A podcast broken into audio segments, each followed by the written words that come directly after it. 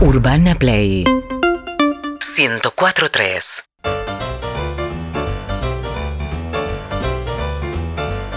7 menos 20 de la tarde en la República Argentina. Estamos con el gran Dani Arcucci. ¿Cómo estás, Dani? ¿Bien? Muy bien, muy bien. Bueno, eh, yo ah, me voy a hacer como que soy mucho más joven, que no es verdad. Yo lo leía, Dani, por supuesto. Claro. Sí. La- la- las Pero puedes decir, crónicas. pará, ¿cuántos años tenés? Tengo 48. No, sí, sos mucho más joven. ¿Cuántos tenés vos? 59. Ah, estás bárbaro. Ahora te sentís peor, ¿viste? Sí, me siento peor. Estás En siempre. realidad 58. Ves, digo para 58. arriba, ¿viste cuando decís? Sos del ahora? 64. 63. Ah, Cumplo ahora ok, 59. como Fito. Sí, sí, Bien. sí. Eh, bueno, y siempre laburaste en los medios. Siempre los medios. ¿Vos sos de, de qué pueblo? De Puan, provincia de. Buenos Aires. Sudoeste de la provincia de Buenos Aires. Ajá. 600 kilómetros de ¿Y te acá. viniste Me vine a estudiar periodismo. Cuando terminé quinto año, vine a estudiar periodismo, año 82. a dónde? Vine a estudiar el Círculo de Periodistas Deportivos. Sí. Época que. Época de la gráfica. Claro. O sea, esto era el sueño, así como hoy imagino para los pibes es la tele, este, nuestro sueño era llegar al gráfico. Y vos sabés que, Pero pará, eh, ¿y en tu casa qué te dijeron? Voy a hacer. No, bien, vos sabés que buena onda, me rebancaron. Es más, vos preguntás ahora en Puan y te dicen, no, Dani, periodista de siempre. Mentira. Vos sabés que yo me decidí a ser periodista cuando ya tenía 17. O sea, ya andaba eh, Terminando terminando el tercero o cuarto año y estábamos en plena cuestión esa de, de- ¿cómo se llama esto? El de la orientación vocacional, vocacional y demás. Me salía para humanidades, pero no, no, no, no pasaba. Y con mi viejo veníamos a ver a Racing siempre. Cada vez que veníamos a Buenos Aires, veníamos bastante Bien. ver a Racing. Pero si no, ahí ya había algo, íbamos a ver el partido que cuadrara. Familiares de acá, hinchas de otros clubes que nos llevaban a la Pero era muy de la época, que íbamos Muy a de la cualquier época, partido. cualquier partido. ¿Y Hoy- tu- hoy es más difícil ¿Tu eso. familia de qué venía? ¿Vos De- te- yo soy hincha de Racing, nada que ver, del ambiente nada No, que ver. no, ¿no? de- Camionero- Mi papá, toda familia de camioneros, mi papá el que administraba, el- que tenía los hermanos, manejaban camiones, tres Mm. nietos, hijos de italianos, yo nieto de italiano, arrancaron con camiones de papas, qué sé yo, y nada, no, nada que ver, nada que ver con que el... O sea, yo soy el primero que más o menos, esta cuestión de que me gustaba escribir en, el- en la escuela, en literatura y todo eso, me, me encantaba escribir. Este, pero básicamente iba por ahí. Y esto, que a mí que viste ahora que me dice que soy antiboca, ya lo veremos en Fútbol o Muerte. Sí. Este, a mí me, digamos, lo que es descubrir la vocación es en la cancha de Boca, no en la cancha de Racing. ¿Por qué? ¿Por qué? ¿Por qué? Porque yo iba a la cancha de Racing y era bien hincha, ¿no? Iba a la tribuna, Ah, no, claro. no, nunca desaforado. Me quedaba eh, a que salían los jugadores al vestuario. Tengo autógrafos de hoy, mi amigo, puedo decirlo, el Vasco Larticochea. Hoy es mi amigo el Vasco. ¿Quién era técnico ahí? Eh, Racing? en Racing había mil técnicos, Claro, porque Racing Racing iba- tenía- cambiaba todos los cambiaba días. todo el tiempo. Pero ¿qué pasa? Sí. Me invita un tío que tenía un palco en los viejos palcos de la bombonera. Y era una vivencia muy distinta porque tenía los jugadores muy cerca, ahí. Y me acuerdo que jugó el cabezón, hoy compañero mío, Ruggeri. Oscar. Y, y yo dije, yo tengo que contar esta experiencia. No me puedo quedar con que viví esto de ver a los jugadores a 10 metros y no compartirlo. Mirá Y cuando lindo. volvía para Puan, 10 horas se tardaba en esa época en el viaje a Puan, iba pensando, iba anotando cosas y digo, cuando llego, mi profesora de psicología, que era la que me hacía el test de orientación vocacional, Lunita Quintana, me dice, Dani, tenemos el test, le digo, ya sé lo que voy a hacer. ¿Qué? Periodista. ¿Por qué? Le digo, mira, me pasó esto. Volvía, y sí, eso es hacer periodismo. Entonces yo me hice periodista para contar historias. Hoy Excelente. debato, hoy. Pero yo lo que a mí me gustaba era contar historias. Genuino. Crónica. Crónica. Pero sabes que La se nota el periodista de gráfica, ¿eh? Se Sí. nota. Acá en el programa la tenemos a Giselle Sousa Díaz, que escribe en Infobae. Sí. Cómo cuentan las historias y veo cómo hablas Sí. vos, se nota el que escribió o el que escribe. Bueno, mira, yo cómo pasé arma la, la oración, la estructura. de, de- Sí. de la gráfica a la tele, pasé eh, recién en el año 2007. Imagínate que yo empecé a trabajar en 1983. Claro. O sea, el año que viene cumplo 40 años laburando de periodista. Recién en 2007 empecé a la tele. Y todo me pregunta, che, ¿te costó? No, no me costó nada. ¿Pero qué hago? Yo, cuando hablo, hago lo mismo cuando escribo. Introducción, desarrollo, desenlace. Sea un minuto con el chavo Fu gritándome acá, o sea como ustedes me dan este espacio. Pero es así, en la estructura es esa. Después lo tengo que meter en Claro. 15 segundos, en 3 minutos, en lo que sea. Y hablar de lo que Siempre, siempre vinculado al fútbol o en algún momento quisiste hacer otro tipo de periodismo. No, eh, a ver, lo que me motivó fue escribir historias sobre fútbol. Historias sobre fútbol, no comentar partidos, historias sobre fútbol. Me, me empezó a apasionar la historia de, de vida de los futbolistas o las historias estas emocionales de la gente. Luego fui agregándole elementos. Y curiosamente, mi primer trabajo es cubriendo rugby. Yo arranco en el Círculo de Periodistas Deportivos, el primer año me decepcionó un poco porque era como una continuidad de la secundaria. Entonces era medio de secundaria, quiero decir, materia, rendir, qué sé yo. Terminó el año, me fui, me fui tres meses de vacaciones a Puan y no quería volver. Digo, me voy a Bahía Blanca, que me quedaba cerca. No quería volver. Digo, bueno, vuelvo. Eh, si sigue igual, tomo la decisión de volver. Mis viejos siempre bancándome, me dijeron, dale, Dani, no hay problema. Vuelvo. En la primera semana aparece, aparece gente así en el aula y dice, estamos buscando gente para cubrir rugby en el diario Tiempo Argentino. Viejo Tiempo Argentino. Pues, la mano. Claro. Levanten la mano. Sí. Pero, ¿Vos sabés? Eh, sí, sí, sí. No Nos juntamos tres o cuatro que me levantaron la mano. Yo sabía que la pelota era ovalada, que jugaban un, un equipo llamado Los Pumas y Hugo Porta. Esa era mi referencia al rugby. A estudiar, a estudiar, que yo. Nos metieron ahí en tiempo argentino y era ir a cubrir partidos de la última categoría. ¿Y sabes cómo armaba? Después me, me pasaron a primera y ¿sabes cómo armaba? Los, se calificaba a los 30 jugadores. Después Uh, aprendí. imposible. ¿Sabes cómo lo armaba? Me iba a los vestuarios y hablaba con los entrenadores. Y decía, ¿cómo anduvo Weinreich? Ajá. Claro. Bien, Bien. entonces anotaba un signo más de. Weinreich, qué sé yo, y le iba sumando Claro. Pará, Así arranqué. ¿Y para el gráfico hacías ese laburo de calificar a los 22 futbolistas? o No, después pasé, cuando pasé al gráfico, menos de un año después, mi historia es demasiado sencilla como pareció, uh, la de lucha, no, me, era, se me abrían puertas, así como se me abrió esa, antes de estar un año voy a cubrir partido del ascenso, me acuerdo, no me olvido más, ¿Cuál? San Miguel Excursionistas, Hugo Glaría, el hueso Glaría técnico, O Atlanta con la gorra, Hueso ¿te acordás la gorra de Sí, esa? sí. El partido no termina, por supuesto, Quilombo, piedrazo, qué sí. sé yo, vuelvo. No termina, por supuesto, es Claro. durísimo. Sí, sí, sí. ascenso es No así. termina, por supuesto. Pero aparte, Claro. escuchá, tenía para volver de San Miguel, ¿sabes lo que era volver de San Miguel a la redacción? Llegué a la redacción a cualquier hora, me estaban esperando, che, hubo lío ahí en ese partido, no sé, por la radio. Bullrich habían escuchado. Claro. porque- Me pongo a escribir la crónica, un miedo bárbaro, y me dice, eh, pibe, cuando termines venía a verme, me dice Mitri, que era el, el jefe de deportes. Yo llevaba menos de un año en el diario. Escribo la crónica, me costó un horror, que yo entrego la crónica conmigo, digo, "Eh, me raje, listo, ya está, no trabajo más en tiempo argentino. Pues había pasado de rugby a fútbol.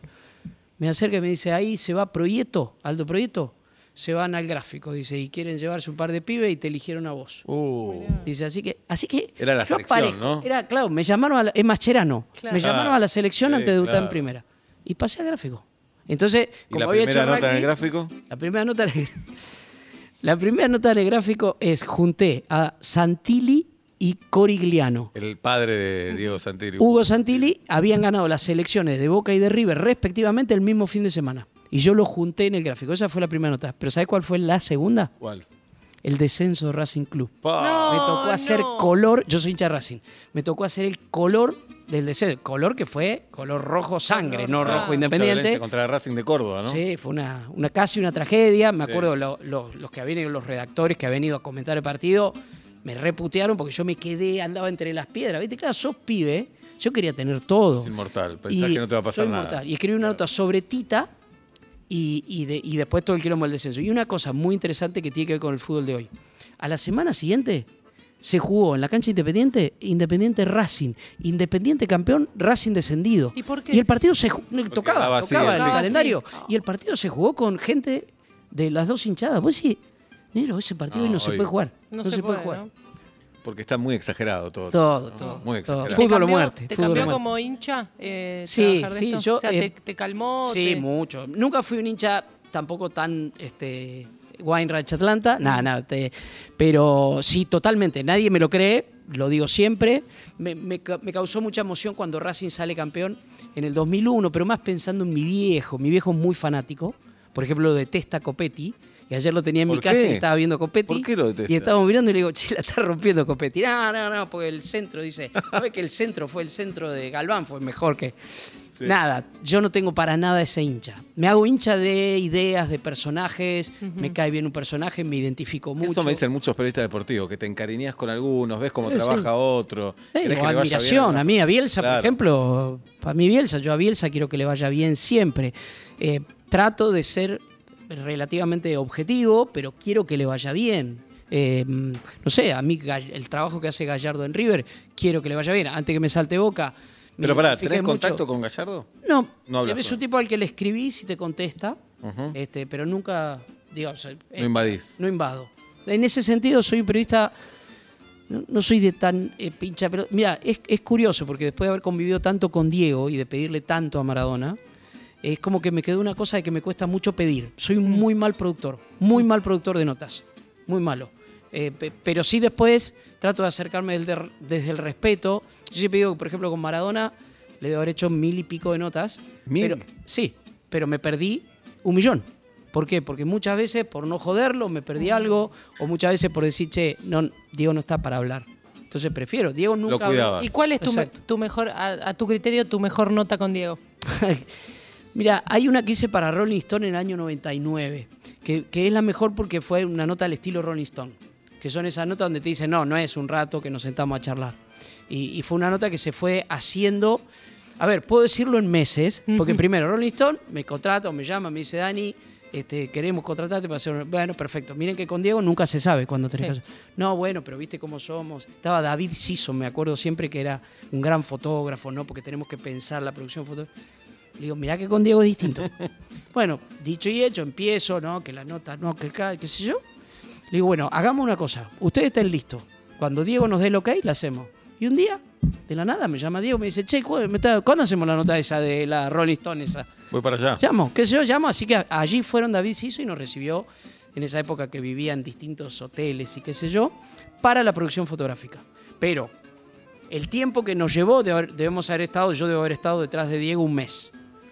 El tiempo que nos llevó a hacer la producción fotográfica fue un día entero, se enamoró de los fotógrafos, tenía eso Diego, después terminó posándole. Es esa que está, salen varias fotos, una que está con una bata Sí, toda sí, de sí. piel, otra que está tapado con, con la sábana hasta acá. Hay varias de esa producción que hoy por hoy, que Diego es de todos, y abrí las redes, las ves, pero la nota en sí fue convivir con él. Y entonces después lo que siguió a esa producción de fotos fue una semana entera con él. Entonces, esa nota a mí me dejó mucho, porque era ir como describiéndolo y sin límite, Mm. sin tiempo. Y una muy parecida que la hice para La Nación, yo ya estaba en La Nación, que es en la noche del 10, una de las mejores versiones de Maradona en 2005, que estuve, me la propuse así y coordiné con Diego que fuera así, que fueron 48 horas en la vida de Maradona. Y era el día del programa y el día siguiente. Y era, literalmente estuve con él, ¿eh? las 48 horas. ¿Y? Y, ¿Dónde eh, dormiste? En la casa. Pero e- era fascinante porque, eh, eh, aparte era describirlo, no, no era tanto hablar, aunque en esa nota, 2005, él me dice por primera vez que dice, apareció mi sucesor, Messi. Mira. 2005. Messi no existía, era un no tiene una marcha más porque está Riquelme, está Pablito Aymar, en su momento Saviola nombraba.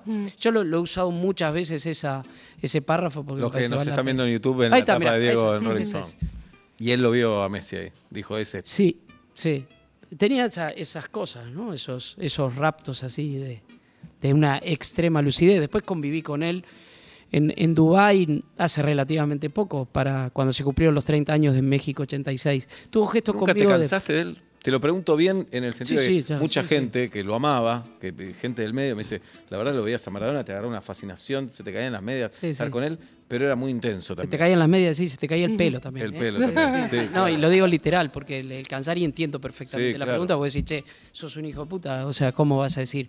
Sí, sí, pero eh, yo te, te digo, conviví con él, vas a ver lo que es convivir con él. Vos cuando convivís con Maradona, salís completamente de la órbita, o sea, vivís en otra dimensión. Perdés noción del tiempo, de la hora, del lugar donde estás. Es así. Y, y vos pasás mucho tiempo esperando. O sea, la clave para convivir con Maradona era la paciencia. Che, me estoy quedando sin... Un agua, un, poquito vaso de agua, para Dani. Arcucci, que se nos va. No es que me emocioné. No, Bueno, igual Aunque- quedaba bien. Aunque mirá. podría... podría me- la emoción. estamos con Podría Dani Arcucci hablando de. Maradona. Tal vez el periodista que más cerca estuviste, Mm. Diego, ¿no? Seguramente. Mira, eh, El recordado Sergio Hendler, el ruso, estaba cerca Sí, también. sí. A mí no me gusta Sí. en el más, no me gusta ni el que más lo conoce ni el que más cerca estuvo. Eh, me gusta mucho más el, el que más lo entendió. Claro, eso que decías de Sí. respetarlo, de la paciencia, de los tiempos. Y Y, vos de- sabés que tengo una, una historia, esa más reciente todavía, que para mí es una especie de medalla. Diego me invita en Rusia, en Moscú, y le estaba haciendo el programa para, para Telesur, y me invita a ¿Cuántas su vidas, programa. no? Haciendo Sí. su programa en Moscú. Sí, no, una cosa de locos. Entonces yo- Sí. yo, voy como invitado y Víctor Hugo, así todo de ceremonioso. zurda. De zurda, Diego. Que te, te programó. ¿Cómo le va? No lo tuteaba, Víctor. Claro, entonces dice Diego, bueno, siempre que viene un invitado suyo, preséntelo usted, por favor. Entonces Diego dice, bueno, Dani, dice, Dani es el, el periodista que más me cuidó. Dice, porque, dice, por ejemplo, Víctor Hugo, dice, él me hacía una pregunta, ¿no? Y yo decía, empezaba con una de mis respuestas, y Dani me decía, Diego, ¿te parece eso? Claro, pensalo claro, bien. a mí me encantó porque digo, o sea, eh, como, como periodista estaba hablando horrible de mí, porque yo digo, che, se- me, estaba perdiendo un literal, ti- me claro. estaba perdiendo un título. Pero me gustó que, que un, un Diego maduro, un Diego grande, recordara eso, ¿no? Que muchas veces, porque yo muchas veces intenté que Maradona no fuera Maradona. La- El famoso la tenés adentro. Claro. Este, en, en Montevideo, yo volvía de, de Montevideo en el, en el barco y me suena el teléfono y era Claudia y me dice, Dani, ¿cómo viste todo? ¿Cómo?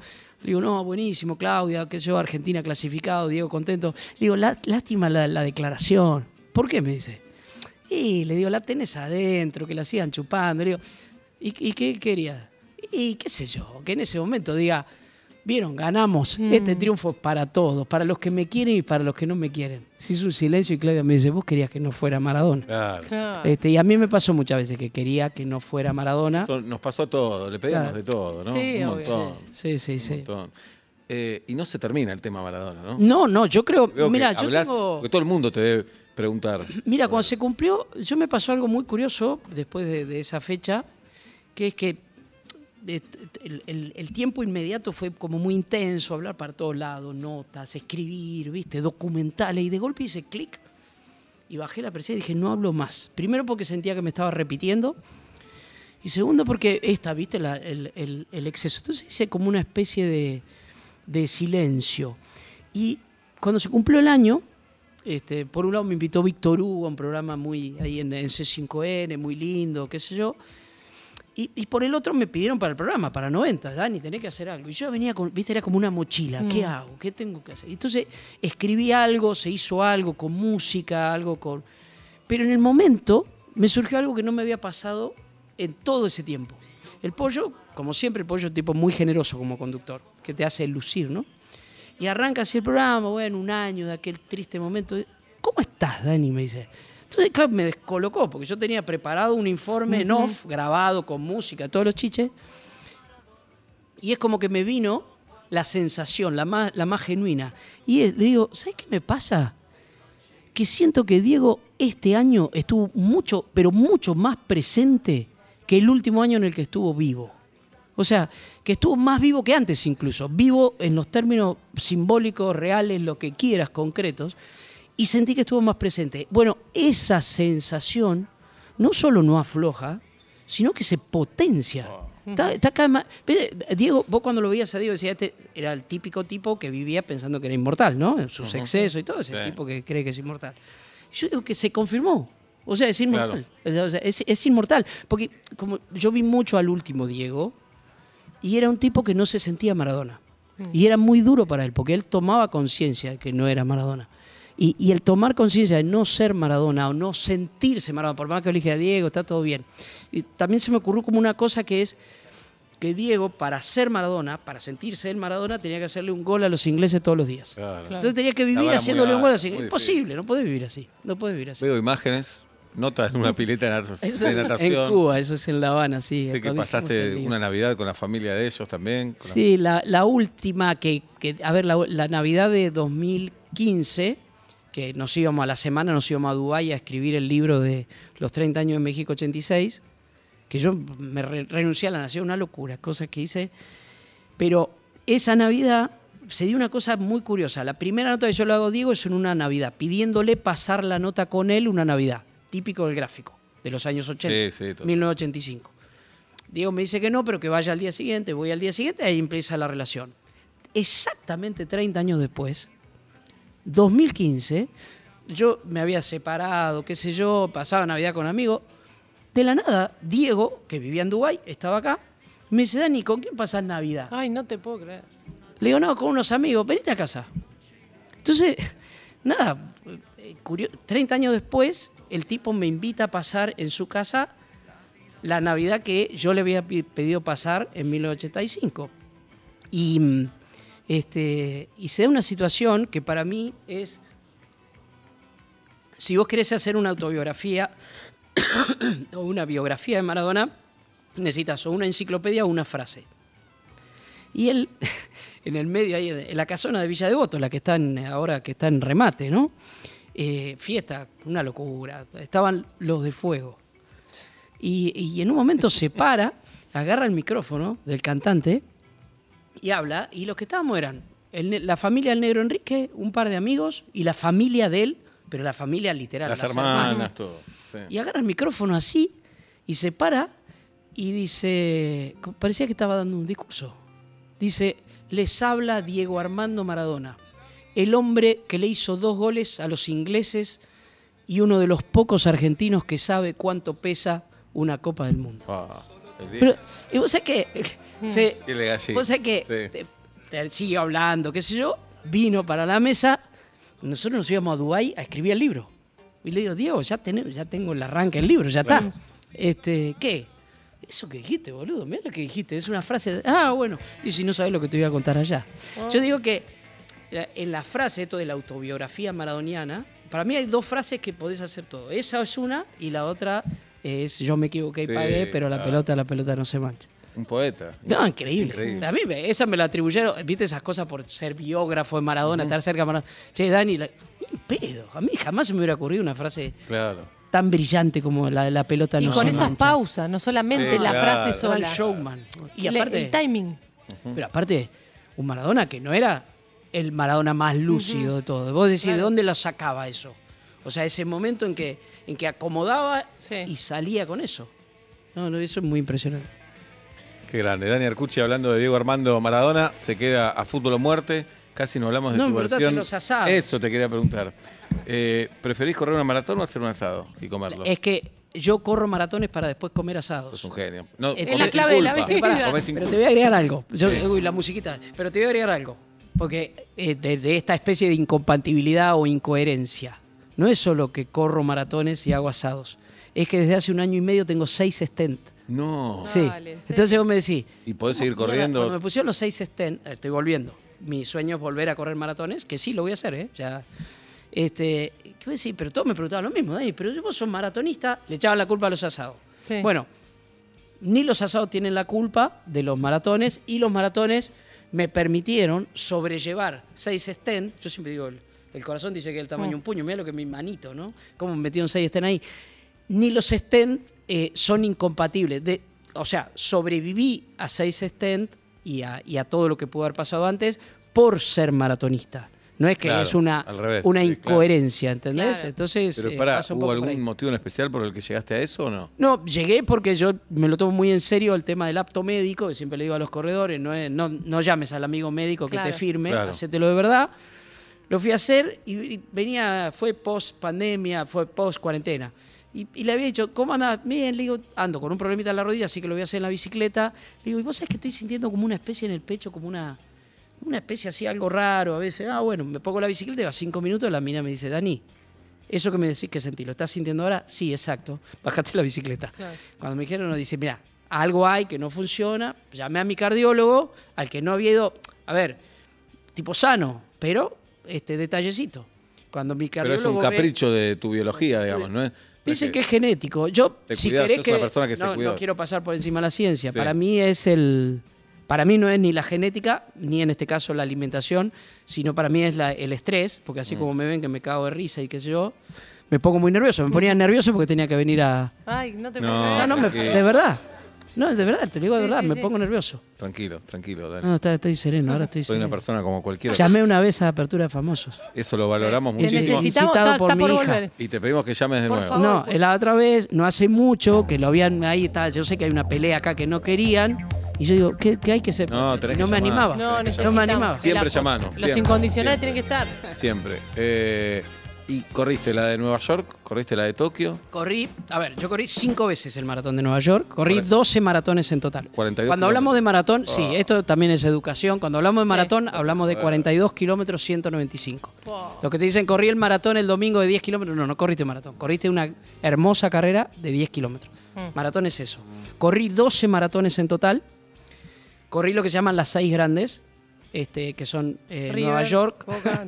Nueva York, Boston, em, Tokio, eh, Chicago eh, ¿La jirafa para eso? Tremendo. Londres. Yo voy a pasear. y Berlín. Esas Claro, son las esas. seis. Después te quedaste a conocer. Cuando sí, aparte no hay mejor manera de cor- que conocer una ciudad que correrla. Sí. Pero no Nueva decís, York la "Uh, conozco mucho, pero Acá quiero parar en esta esquina a tomar Sí. algo. No, después va a haber tiempo, al día siguiente, al día siguiente. Qué Y bárbaro. bueno, cuando corres esas seis te dan una medalla, que Argentina somos 37 nada más que la tenemos, que es una medalla que tiene las seis medallas. Qué Vos sabés bien. lo que Esa pesa la medalla, ¿entendés? Esa, Esa es tu biografía. Así- así arranca tu Ahí. ¿Te autobiografía. cargaba Diego con eso o no? Con la Sí, maratón? sí, me, sí, sí, siempre. Sí, me imagino. Es más, a ver, corrí el maratón de Dubái, invitado por Diego, enero de 2014. Yo no andaba muy bien anímicamente, Diego lo sabía, y me dice, le digo, che, tengo ganas de correr un maratón en Dubái, son mi invitado. Así que me llevó él, Qué bien. Este, Correcto. viajé como viaja Diego, en esa, Primera. en esa aerolínea que Ay, viaja él. Papá, qué lindo. Contame de eso, contame viajaba de eso. él. ¿Qué había en primera del de No, Dubái? qué lindo. Y Para yo- cubiertos, Escuchá, todo, vos contanos no, todo. pero yo sabes qué, yo bailaba ahí adentro. Claro, en ese asiento Era un deporte. tu familia entera. Totalmente. Y mm, pasó una cosa muy linda porque me había reservado un hotel, al- me mandaba el chofer, iba todos los días a la casa, en un momento dije, vení, te voy a ir a casa, qué sé yo. Y le digo, che, Diego, voy a correr con una camiseta argentina, de la selección argentina. Fue mi segundo maratón ese. Eh, había corrido do- Berlín 2013 y corro Dubái 2014.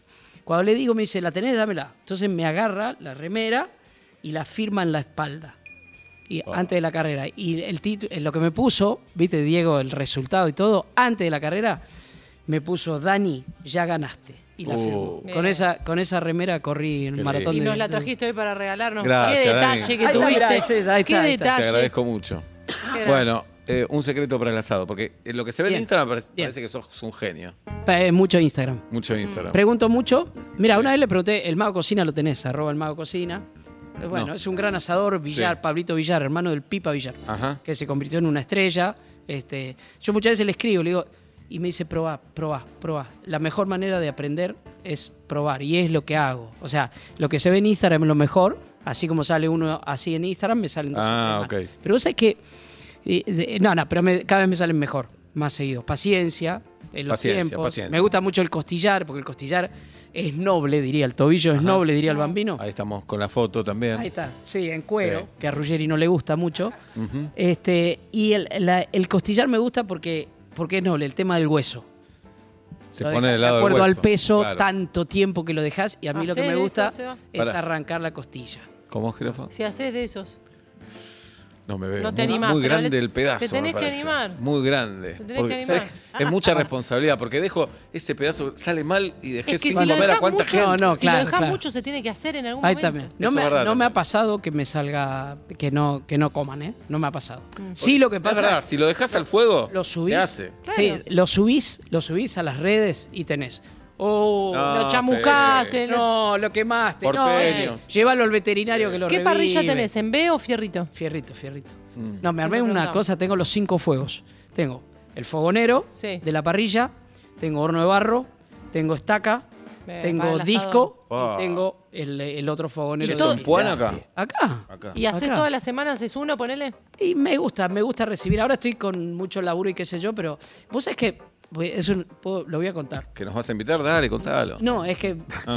que hay gente que quiere que lo haga semi profesionalmente. Para mí Claro, tenés que tenés que cobrar ahí 20 sillas. Yo le puse asadani. Tengo 20 sillas. Claro, hoy, No, pero- para empezar el programa piloto lo haces con El- el tema, ¿sabes Claro, cuál sí, es? Pero va con nosotros. Nosotros vamos. Dale. Vamos a Bueno. comer y te vamos a elogiar y Claro. hablamos de fútbol. La cosa ¿Qué es, más así, es asado, arrancar la costilla, papá, Claro. y después mundiales, maratones, Sí, lo tenés que Obvio, ya hacer. está. maratones. Sí. Ya está, todo con el Vamos. 80. Yo estoy para, estamos para el primer programa, Dani. Estamos para el primer programa. Está mejor, mira. Dani Arcucci, 7 de la tarde, 8 minutos. ¿Tenemos tanda, Guido? Tenemos tema. Después de la música, se viene fútbol o muerte. Oh. ¿Estás preparado? Sí, sí. Yo creo que esto de la garganta es miedo escénico, pero acá estoy Y preparado. es bravo. Vas a ver algo bravo. bravo. Vamos. Preparate. Urbana Play 1043